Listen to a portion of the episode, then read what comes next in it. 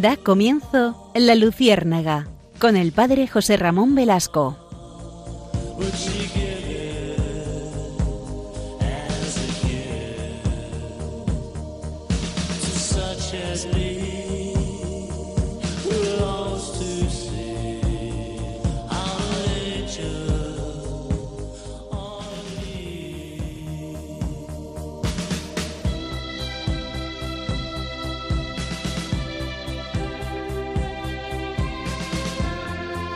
Corría el año de 1098 y en Alemania nacía una mujer excepcional, una mujer que mm, ha cambiado el ritmo de la historia en muchos aspectos. Se llama Hildegarda von Bingen, que fue una, una abadesa polifacética. Ciertamente yo no conocía la vida de esta, de esta religiosa hasta que el Papa Benedicto, eh, Benedicto XVI, en 2012 la hizo patrona de Europa y, especialmente también santa, lo cual me sorprendió porque yo, yo no tenía no tenía idea de la vida de esta mujer y doctora de la Iglesia Universal. Por lo tanto, es, eh, es sorprendente cómo, cómo, Dios teje sus hilos con elementos eh, a veces fascinantes. ¿no? Esta mujer, Hildegarda von Wingen, les decía que era, fue una abadesa polifacética porque fue médica, filósofa, naturalista, compositora, poetisa, lingüista, etcétera, etcétera. La verdad es que mm, em, ha sido definida como la abadesa más singular por su notable influencia y una de las científicas más importantes del siglo XII. Recuerdan que eh, hemos, hemos tenido el programa hace 15 días sobre Santa Teresa de Jesús, que fue una mujer excepcional, pues hoy también abordamos a otra mujer excepcional en el ser de la Iglesia, porque mm, realmente su, su historia y su, y su, forma de hacer, pues de alguna manera eh, cambió el estilo del siglo XII. Fíjense, fíjense que el siglo XII fue un siglo especialmente interesante, porque en el siglo XII surgen eh, estas órdenes mendicantes de los, de los franciscanos, los dominicos, y, es un siglo en el que, por ejemplo, el, arte románico pues está en su máximo esplendor.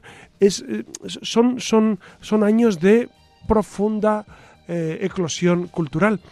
Ya les he dicho en varias ocasiones que me resisto a pensar y a decir que la Edad Media fue una oscura etapa, en absoluto en absoluto. La Edad Media, tanto la alta como la baja, fue una época en la que la cultura cristiana se desarrolló de una manera excepcional, excepcional como en pocas ocasiones se ha dado en el resto de, los siglos. Dense cuenta que la Edad Media es el siglo XIII también, y en el siglo XIII tenemos nada menos que a Santo Tomás de Aquino, y las universidades y, estas órdenes mendicantes que hacían un gran servicio eh, no solamente religioso, sino también cultural, etcétera, etcétera.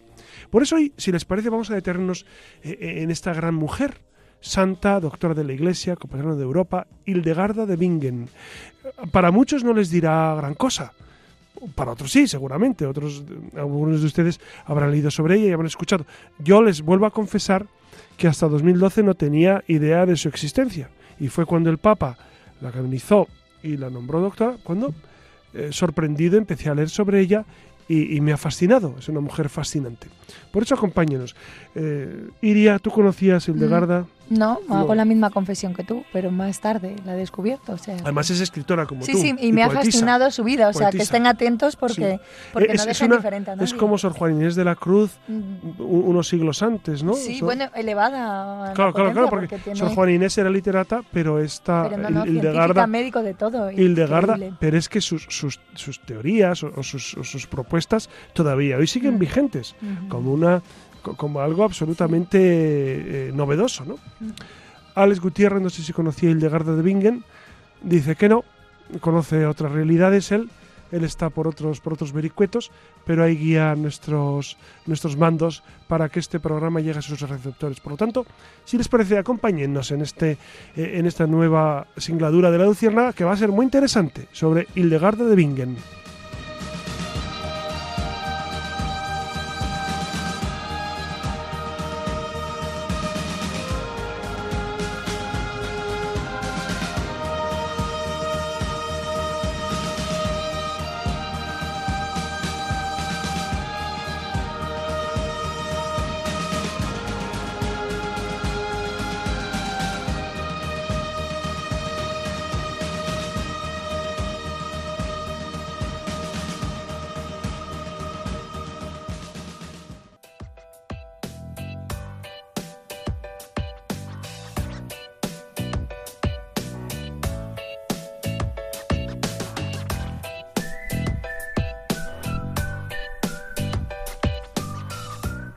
Porque la iglesia está repleta de santos, de personas que han entregado y entregan día a día su vida por los demás, de eruditas, místicos, pensadores.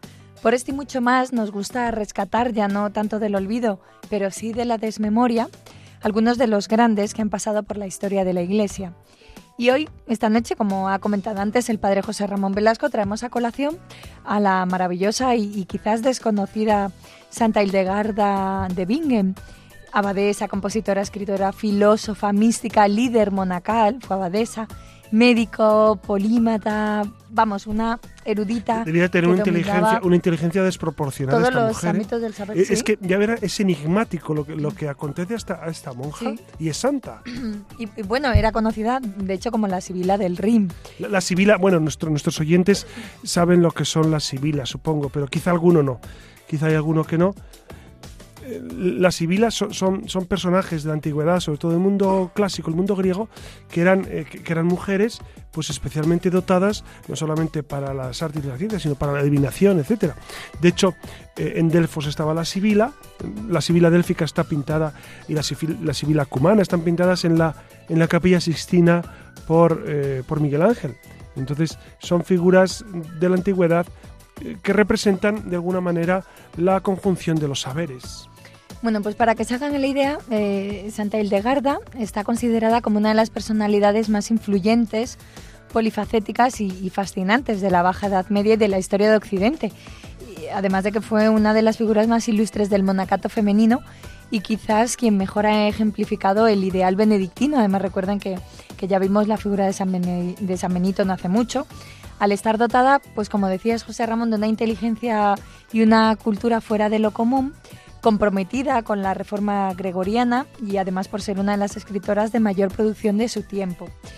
Además, es considerada por muchos expertos como madre de la historia natural. Se utilizaba el término de historia natural eh, en la antigüedad pues, para referirse a, a, todas las disciplinas científicas que desde el siglo XIX son referidas ¿no? a las ciencias naturales, a la zoología, la botánica, la mineralogía y la geología. O sea, fíjense de cuántos palos estamos tocando. Y aunque la historia de su canonización es compleja, diversas ramas de la Iglesia la han reconocido como santa durante siglos. Y hubo que esperar al 2012, durante la misa de apertura de, bueno, de la treceava Asamblea General Ordinaria del Sínodo de los Obispos para que el Papa Benedicto XVI le otorgara el título de doctora de la Iglesia eh, con todos los méritos propios junto a, San Juan de Ávila.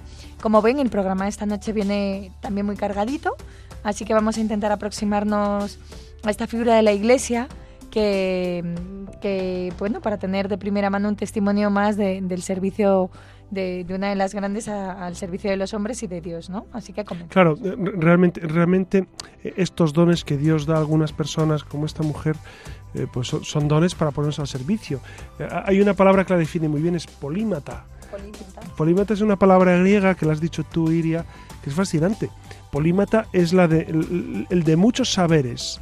Es decir, el, el, que sabe mucho de distintas disciplinas, ¿no? Entonces es una palabra, la monja polímata, Suena feo porque no estamos ajustados a esta palabra, pero es la palabra que la define con exactitud, polímata.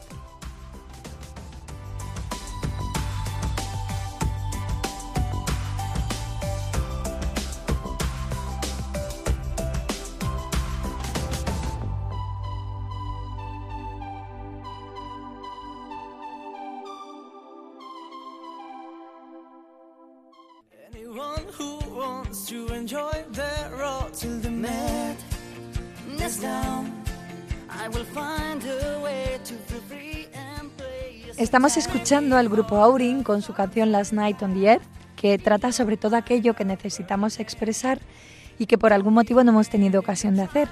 Y precisamente de esto va nuestra siguiente sección.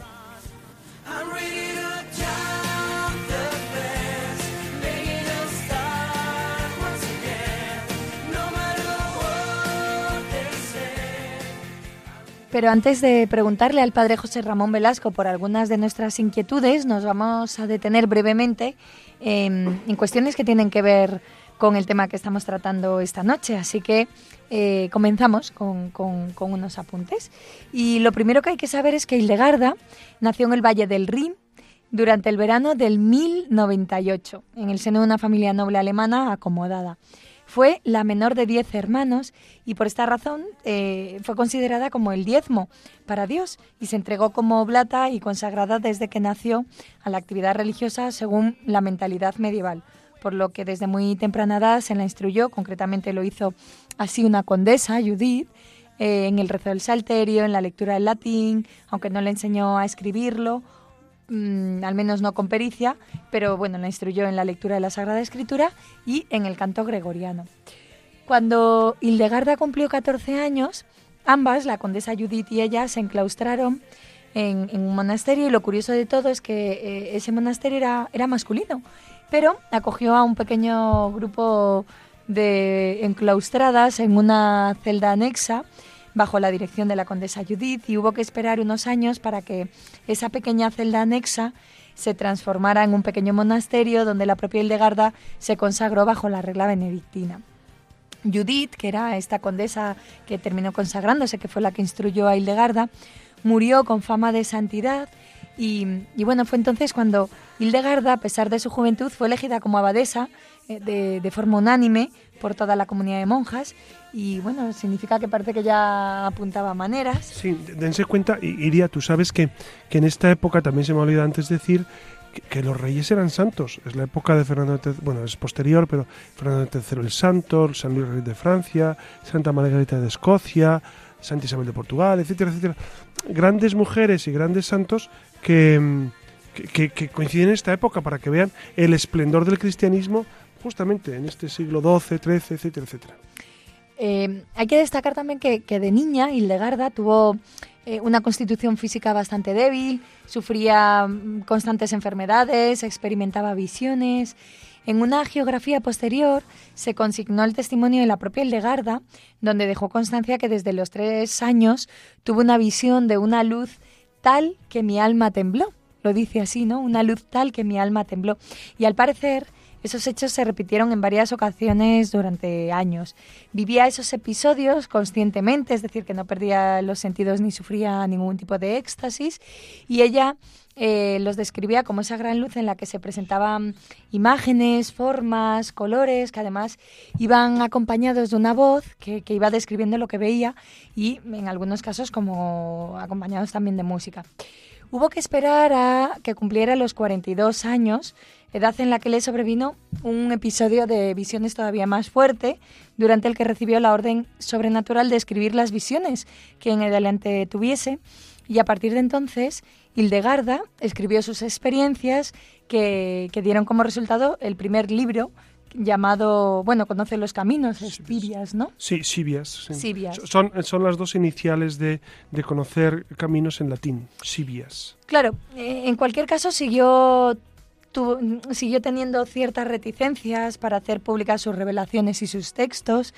Y, mm, claro, porque imagínense que uno escribe estas revelaciones particulares y la gente pensaría que estaba loca o que se hacía la santa o quién sabe, ¿no? Siempre a los santos les ha dado gran pudor eh, es, escribir sobre sus experiencias íntimas con Dios porque, porque son parte de su, de su de, su haber eh, del alma, ¿no? Y, no quieren comunicarlas, pero cuando Dios les pide que las comuniquen, pues evidentemente ella, ella obedece. Claro, de hecho ella eh, hubo un momento en el que escribió una carta a Bernardo de Claraval, donde eh, ponía encima de la mesa sus temores sobre hacer público o no sus visiones, ¿no? O sea, pues eso, ¿no? Ese por humildad, Por humildad. Y precisamente el arzobispo Enrique de Maguncia, bajo cuya jurisdicción se encontraba el monasterio donde estaba, y que estaba enterado de esas visiones y profecías de Hildegarda, mandó una comisión al Papa Eugenio para informarse de lo sucedido y lograr que se declarara sobre la naturaleza de tales dones. Hubo incluso un comité de teólogos a petición del Papa que estudió y aprobó parte de, de, de y el mismo Papa leyó públicamente algunos textos durante el sínodo de Treveris y declaró que tales visiones eran fruto realmente de la intervención del Espíritu Santo. Tras haberlo aprobado, envió una carta a Hildegarda pidiendo, pidiéndole que continuase escribiendo sus visiones, ¿no? Y, y, fue con ello con lo que dio comienzo no solo la actividad literaria aprobada ya canónicamente, sino también pues una relación epistolar con, con, múltiples personalidades de la época, tanto políticas como eclesiásticas, tales pues como el citado Bernardo de Claraval, Federico I Barbarroja, Enrique II de Inglaterra o Leonor de Aquitania, que eh, le pedían consejos y orientaciones y, por eso pues pasó a ser conocida, como decíamos al principio. La Sibila del Rin. Pero fíjate, Iria... Y Barbarroja, yo me, es que me, me ha impresionado. Claro, claro. Eh, la Sibila, se me ha olvidado antes decir una cosa que era, que era importante, eh, la Sibila profetizaba el futuro en el mundo griego, en Delfos. Claro, esnifaban cosas y tal, las Sibilas de Delfos para, para ver más allá, ¿no? Pero es que, es que la gente iba desde toda Grecia y fuera de Grecia a consultar a la Sibila. Entonces, Delfos era una ciudad en la que tenían que esperar. Entonces había juegos circenses, había, había grandes atracciones y tal, para esperar a que les tocara el turno. Y entonces, de todas partes de Grecia iban a Delfos pues para que la Sibila les, les eh, anunciara el futuro. Por eso, como también el de Garda es, profeta, por lo menos tiene visiones, pues entonces iban de todas partes a consultarla y a ver qué, qué, decía, y por eso le llaman la Sibila del Rin. Años más tarde eh, abandonó el monasterio donde estaba, ¿no? con cerca de 20 monjitas, y se trasladaron em, a, otro lugar, no sin serias dificultades por parte de los monjes que, que, estaban en el primer monasterio, porque no querían quedarse, ni mucho menos, sin su monja más célebre. Y finalmente pues, fundó un monasterio, el monasterio de Rupertsberg, y tardó varios años en, en, la escritura del libro que hemos comentado, el de Sibias, porque después vendrían otros títulos. Dos libros de contenido sobre ciencias naturales y medicinas, donde expuso gran cantidad de conocimientos sobre el funcionamiento del cuerpo humano, eh, libros de herbología, eh, otros sobre tratamientos médicos de su época basados en propiedades de piedras y animales, y asimismo comenzó una colección de cantos que compuso para atender a las necesidades litúrgicas de su comunidad y algún que otro título, vamos, fascinante, le daba tiempo a todo. Y la fama de la santa y profetisa que llegó a tener la abadesa fue tal que el propio emperador Federico I Barbarroja la invitó a entrevistarse con él en su palacio y como resultado de esa admiración y cariño mutuo, el soberano otorgó un edicto de protección imperial a la perpetuidad, es decir, para siempre, al monasterio. De Rupesberg, sí. Es decir, e, e, era, era una concesión que no se daba a cualquiera, por supuesto, pero Federico I pues entendió que aquella monja merecía ser eh, cuidada de manera especial. La labor de escritora de Hildegarda se vio interrumpida muchas veces por, por, los viajes, por los viajes de predicación. Si bien la clausura en sus tiempos, pues como habíamos, como hemos comentado en el anterior programa de Santa Teresa, pues no era tan rígida como lo sería a partir de Bonifacio VIII, pues no dejó de sorprender y, admirar a sus contemporáneos que una abadesa abandonara su monasterio para predicar, ¿no? Bueno, no, es la única vez que en la historia de la Iglesia se ha dado que, religiosas eh, sean grandes predicadoras y que prediquen incluso a obispos y a, reyes. en, la diócesis de Getafe, en España, tenemos eh, pues el monasterio de la Santa Juana, que llaman así, que es precisamente Sor Juana Inés, que era, que era una mujer que, con, unas, con unas capacidades excepcionales, ¿no?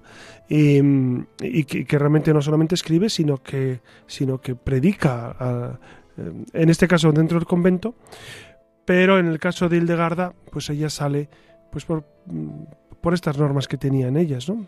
El contenido de su predicación giró en torno a la redención, la conversión y la reforma del clero, criticando duramente la corrupción eclesiástica, además de, oponerse pues a los cátaros como era los cátaros los cátaros e, eran, una secta o un grupo religioso que junto con los albigenses pues eh, eh, estos tenían la consigna o el precepto o el modo de vida que decía que a través de la de, las tesis y, de, y del rigorismo pues se conseguiría la salvación ¿no? los cátaros cátaros significa puro entonces solamente unos puros iban, iban a conseguir precisamente ese encuentro con el Señor ¿no? estas herejías estas herejías las combatió especialmente Santo Domingo de Guzmán, el fundador de los dominicos porque en Francia estaban muy extendidos estos tipos de, comportamientos. Dense cuenta que en la Iglesia durante 20 siglos ha habido herejías para todos los gustos. Herejías de los más conservadores de, del magisterio de una manera eh, ajena a la voluntad del, propio Papa, o, liberales, o, los que desconocían la divinidad de Jesucristo, los que remarcaban solo su humanidad, etc. Bueno, Así ha habido herejías, los gnósticos, no olvidemos, del siglo I, que se han perpetuado y que hoy en día el gnosticismo continúa con otras maneras de la nueva era. Ha habido herejías durante toda la historia de la Iglesia y en este caso a, a, Garda le tocó combatir la herejía de los cátaros, de los puros. La última situación crítica a la que tuvo que enfrentarse Hildegarda aconteció en 1178, cuando su comunidad dio sepultura en el cementerio conventual a, un noble supuestamente excomulgado. Por la imposición de esta pena eclesiástica, el derecho canónico prohibía su entierro en suelo sagrado. Se pidió a Hildegarda que exhumara el cadáver y ella se negó e incluso, e incluso hizo desaparecer cualquier rastro del enterramiento para que nadie pudiera buscarlo. Sostuvo que había sido reconciliado con la Iglesia antes de morir y los prelados de Maguncia, en ausencia del arzobispo que estaba en Roma, pusieron en entredicha el monasterio, por él se prohibió el uso de las campanas, los instrumentos y los cantos en la vida y liturgia de Ruppersberg, Así que Hildegarda se defendió escribiendo una carta donde recogía el significado teológico de la música y cuando regresó el arzobispo de Roma se presentaron testigos que apoyaron la versión de Hildegarda y fue levantado el... O sea que también Hildegarda, fíjense cómo sufrió la persecución, incluso dentro de la iglesia, como Santa Teresa y como tantos santos, ¿no? Eso es bien, bien, eh, bien curioso, iba a decir, pero es, es una nota... es una constante, ¿no? es una constante que incluso dentro de la Iglesia pues se den algunas incomprensiones para estos santos. A los 81 años eh, murió el de Garda. Que son muchísimos para la época. En, aquella época la gente con mucho vivía 40. Es decir, aparte de la complexión débil que tuvo. Vivir 81 es, es, es, mm, Sí, una barbaridad. Sí, sí, y sin parar. a lo mejor fue. Sí, todos seguidos, todos seguidos los años. Unos meses después de su muerte, el monje Teodorico de Etz Extermat, bueno, Externach. Sabes de todo, José Ramón, sabes hasta pronunciar el no, no, me tienes ojiplática. Externach. Bueno, escribió eh, la vida de Hildegarda, recogiendo pasajes autobiográficos que la monja había dejado y contado. Gregorio IX abrió el proceso de canonización eh, en el siglo XIII, aunque no se concluyó, fue reabierto unos años después por Inocencio IV, sin que tampoco en esta ocasión se llegase a concluir. Y, bueno, debido a la difusión de su culto, se la inscribió en el martiriologio romano, incluyéndose además su nombre en algunas letanías, se extrajeron reliquias de su sepulcro, se celebró su fiesta litúrgica, se le atribuyeron milagros y sus representaciones pictóricas y escultóricas pues comenzaron a, ser objeto de claro, Es que con todos los santos, nuestros oyentes seguramente lo saben, que mm, cuando mueren los santos, comienza a, darse una fama de santidad, o incluso en vida ya tenían fama de santidad, pero después de muertos continúa esa fama y es cuando eh, el pueblo fiel, eh, pues en muchas ocasiones presidido por, sus, por los obispos, etcétera, dirigen una petición formal para que se inicie el proceso de beatificación primero, canonización después. Esto ocurrió, si recuerdan, con San Juan Pablo II, que en vida pues eh, teníamos un altísimo concepto de él y, es verdad que hablábamos de él como un hombre santo, un hombre virtuoso, un hombre de Dios. Y cuando murió, enseguida pues, el pueblo fiel, de hecho en la Plaza San Pedro había esa famosa pancarta de eh, Santo Súbito, que significa Santo ya, eh, y, la iglesia, pues efectivamente, con esa fama de santidad lo canonizó. Pues igual ocurrió con eh, Santa Hildegarda. Lo que pasa es que su proceso fue más largo, porque, porque si bien fue inscrita en el martirologio, que el martirologio es el libro de los santos, pero eh, su proceso se difirió durante años. Sus reliquias fueron conservadas en el convento de Ruppersberg hasta la destrucción de este en la Guerra de los 30 años Después se llevaron a Colonia y terminaron en Ebingen, que es donde se depositaron en la iglesia parroquial, donde aún reposan. En 1940, ya hace nada, ayer, como quien dice, se aprobó oficialmente su celebración para las iglesias locales y con el motivo de sus 800 eh, años de su muerte, Juan Pablo II se refirió a ella como profetisa y santa. Después el Papa Benedicto XVI también se refirió a Hildegarda como santa y como una de las grandes mujeres de la cristiandad junto con Catalina de Siena, Teresa de Ávila y la Madre Teresa de Calcuta. Eh, fue precisamente este último, el Papa Benedicto XVI, quien anunció su decisión de otorgar a Santa Hildegarda el título de doctora de la Iglesia y procedió por a inscribirla en el catálogo de los santos y a extender su culto litúrgico a la Iglesia Universal.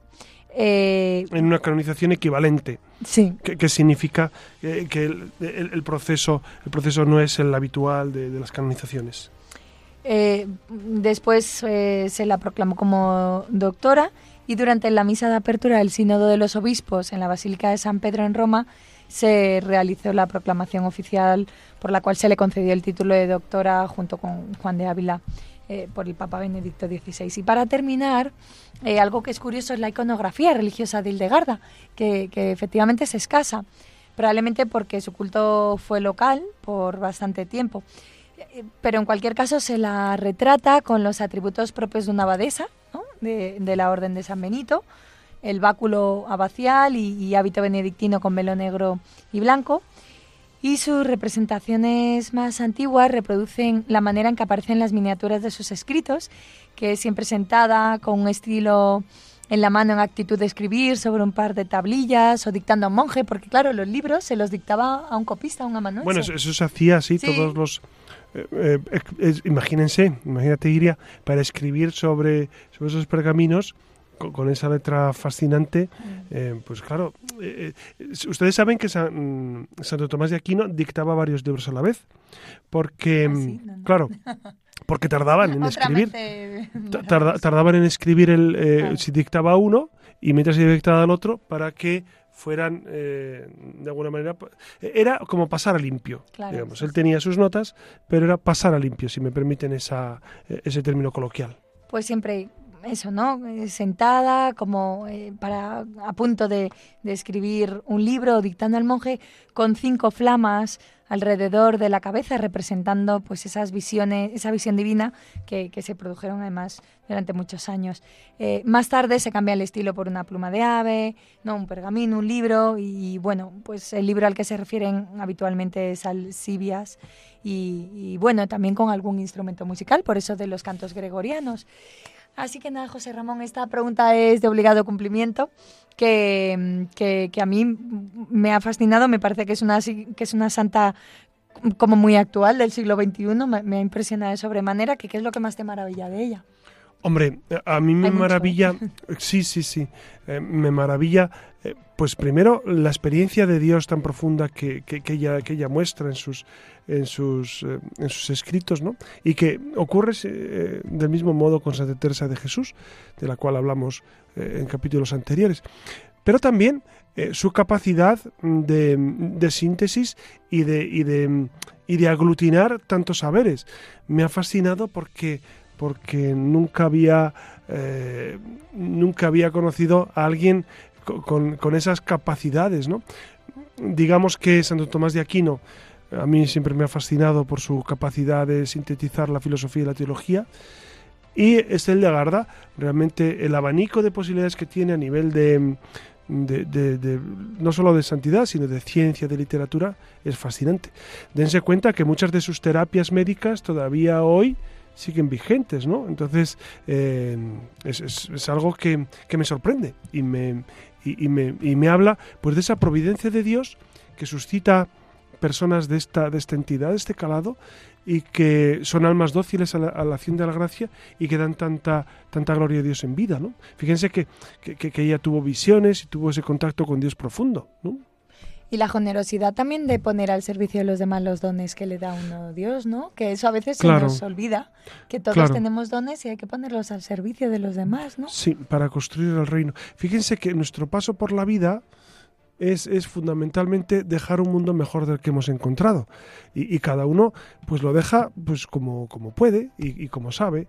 Entonces es necesario hacer esa pequeña contribución. Entonces nuestra vida es maravillosa si vivimos así, si vivimos pensando, ¿yo cómo voy a dejar un mundo mejor del que me encontré? ¿En qué aspectos?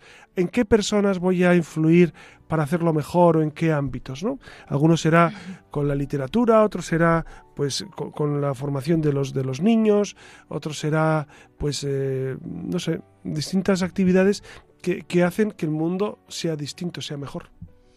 Y dicen de ella que fue que ha sido una de las mujeres más completas de la historia, lo hemos dicho además al principio. Y, bueno, lo hemos hablado tú y yo fuera de, micro, lo de que parece imposible, ¿no? Que ahora haya hombres tan, tan completos, tan buenos en todo. Que eso, José Ramón, que tenemos que volver a, apostar por ese término del principio de intentar ser eh, completos en todo. Vamos, que, el término de sabio ya no existe, ¿verdad? No, no podemos hablar bueno, de eso. dicen que el último gran sabio fue Newton, porque e, era e, e, el hombre que aglutinaba eh, pues, todos los saberes. Era filósofo, era escritor, era científico. Eh, Leibniz también, Leibniz que es contemporáneo de él, pues también fue un hombre de amplios saberes. Tú bien, muy bien decías que hoy en día el conocimiento se ha atomizado de tal manera que es eh, realmente complicado saber, eh, saber eh, sobre todos los temas.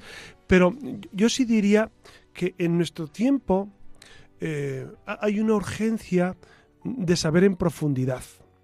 No tanto de saber mucho de, o, un poco de cada cosa, sino saber en profundidad. Y entonces me da la impresión de que hay poco conocimiento superfluo en ocasiones. Y, y también el conocimiento hoy está muy, muy, por ejemplo, en la filosofía, que es el terreno que, a mí me toca de una manera directa, yo siento que adolece mucho de una visión trascendente de la vida.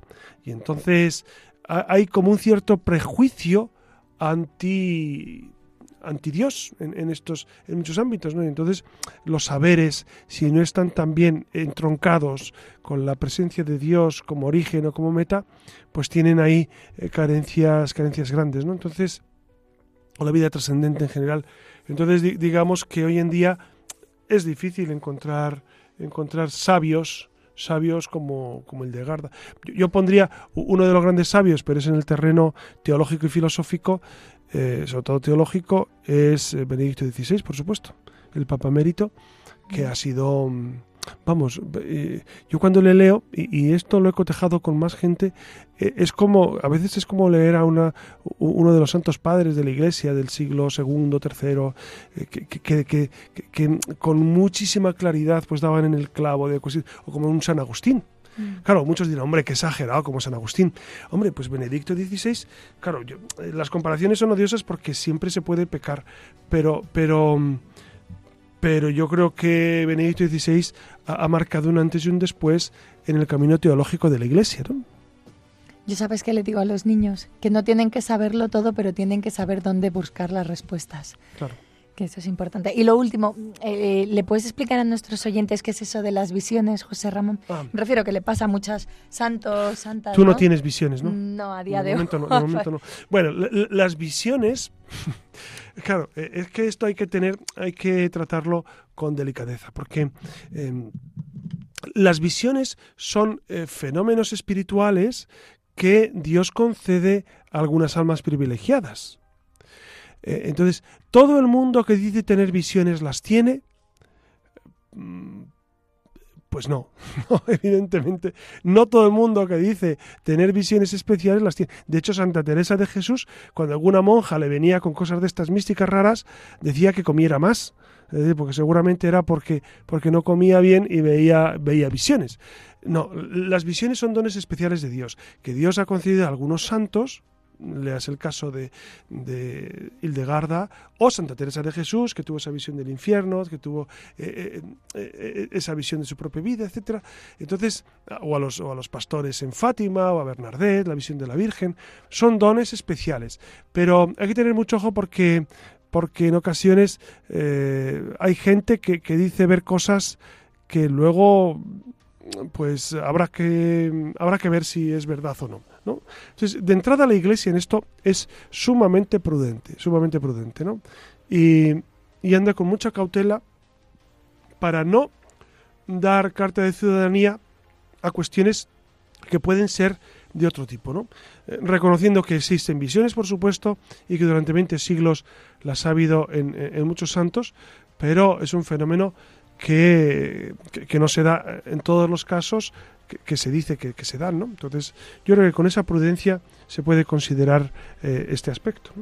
Muy bien, José Ramón, pues, pues muchísimas gracias por tus respuestas. Supongo que quedan más preguntas en el aire, pero bueno, de momento tenemos suficiente. Lo importante es que acudan ¿no? a, a, los libros, busquen, amplíen información sobre Santa Hildegarda, porque a, mí me ha impresionado, al menos solo con aproximarme a su figura, para mí ha sido toda una revelación y yo, de hecho, voy a seguir investigando porque creo que, que, hoy hemos dado dosis muy pequeñitas, pero, pero creo que, que fundamentales. Así que nada, recuerden que, que estamos en internet, la luciérnaga.radiomaria.es donde ustedes pueden compartirnos algún comentario, alguna sugerencia, proponernos temas, que, siempre que podamos estaremos encantados de, intentar dar respuesta por lo menos a lo que nos sugieran. Así que ya saben que les esperamos en la red.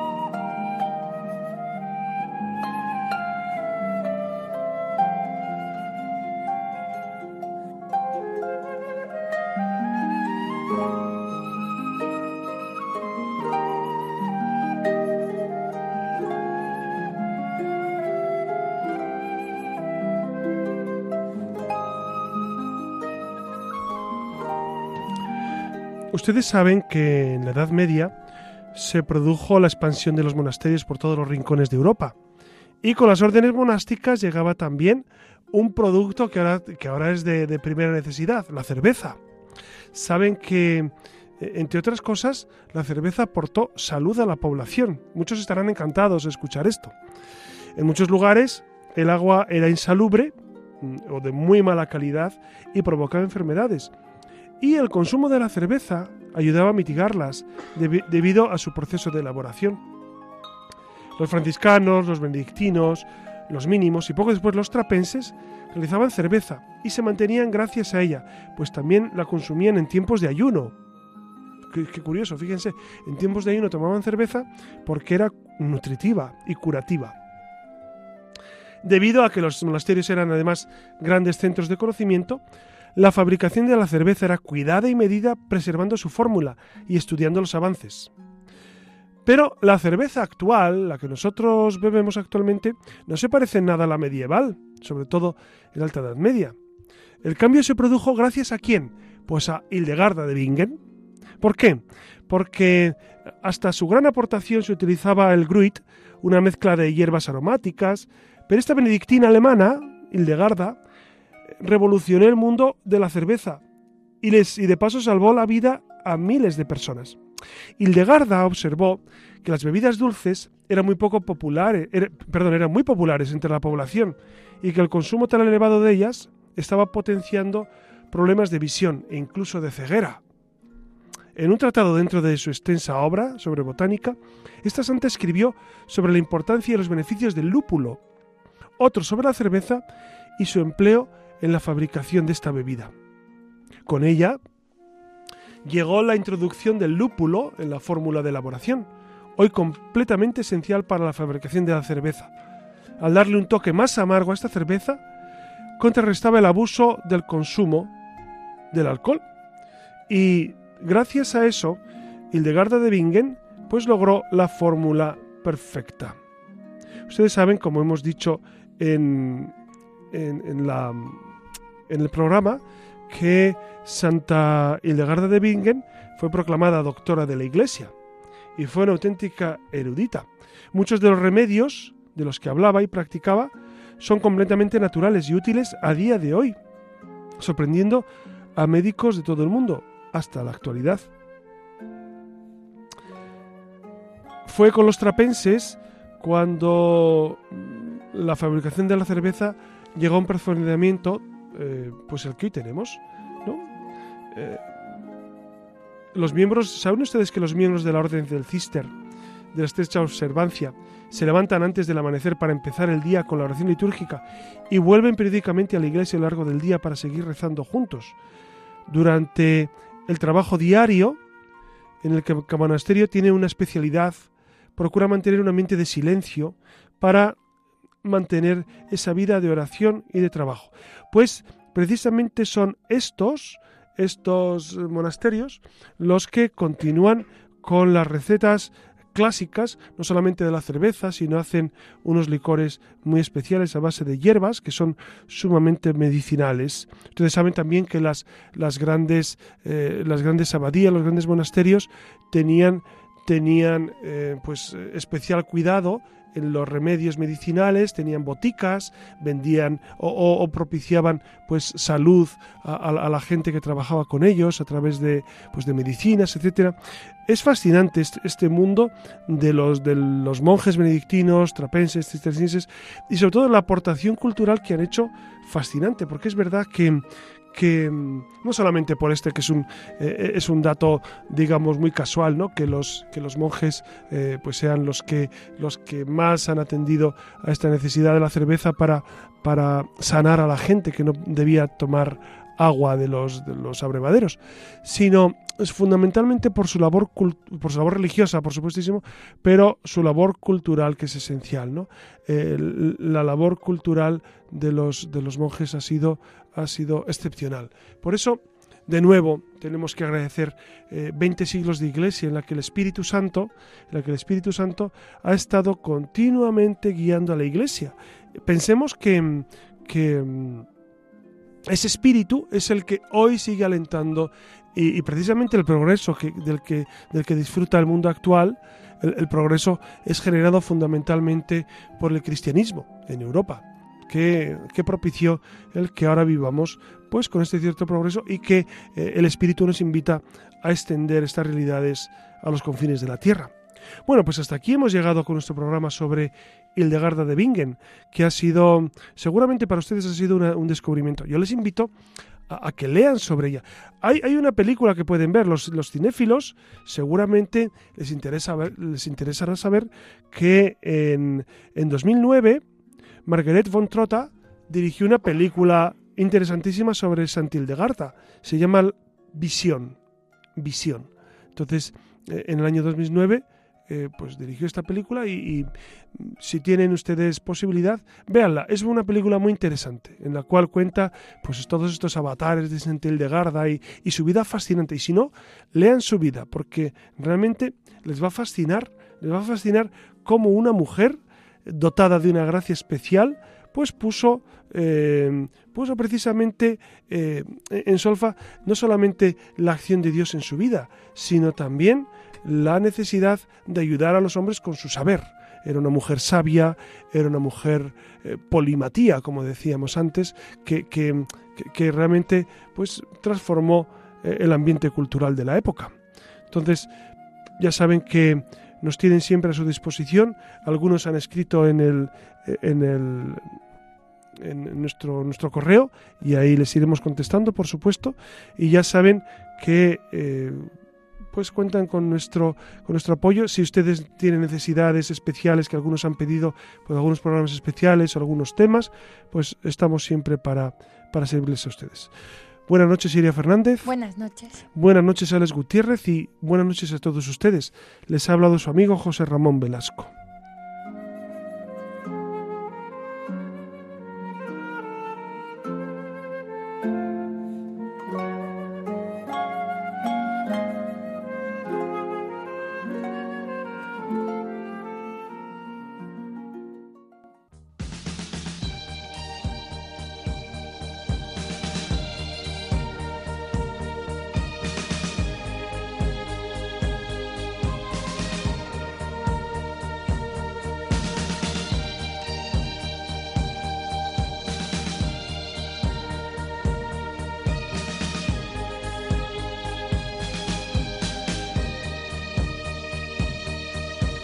Han escuchado en Radio María La Luciérnaga con el padre José Ramón Velasco.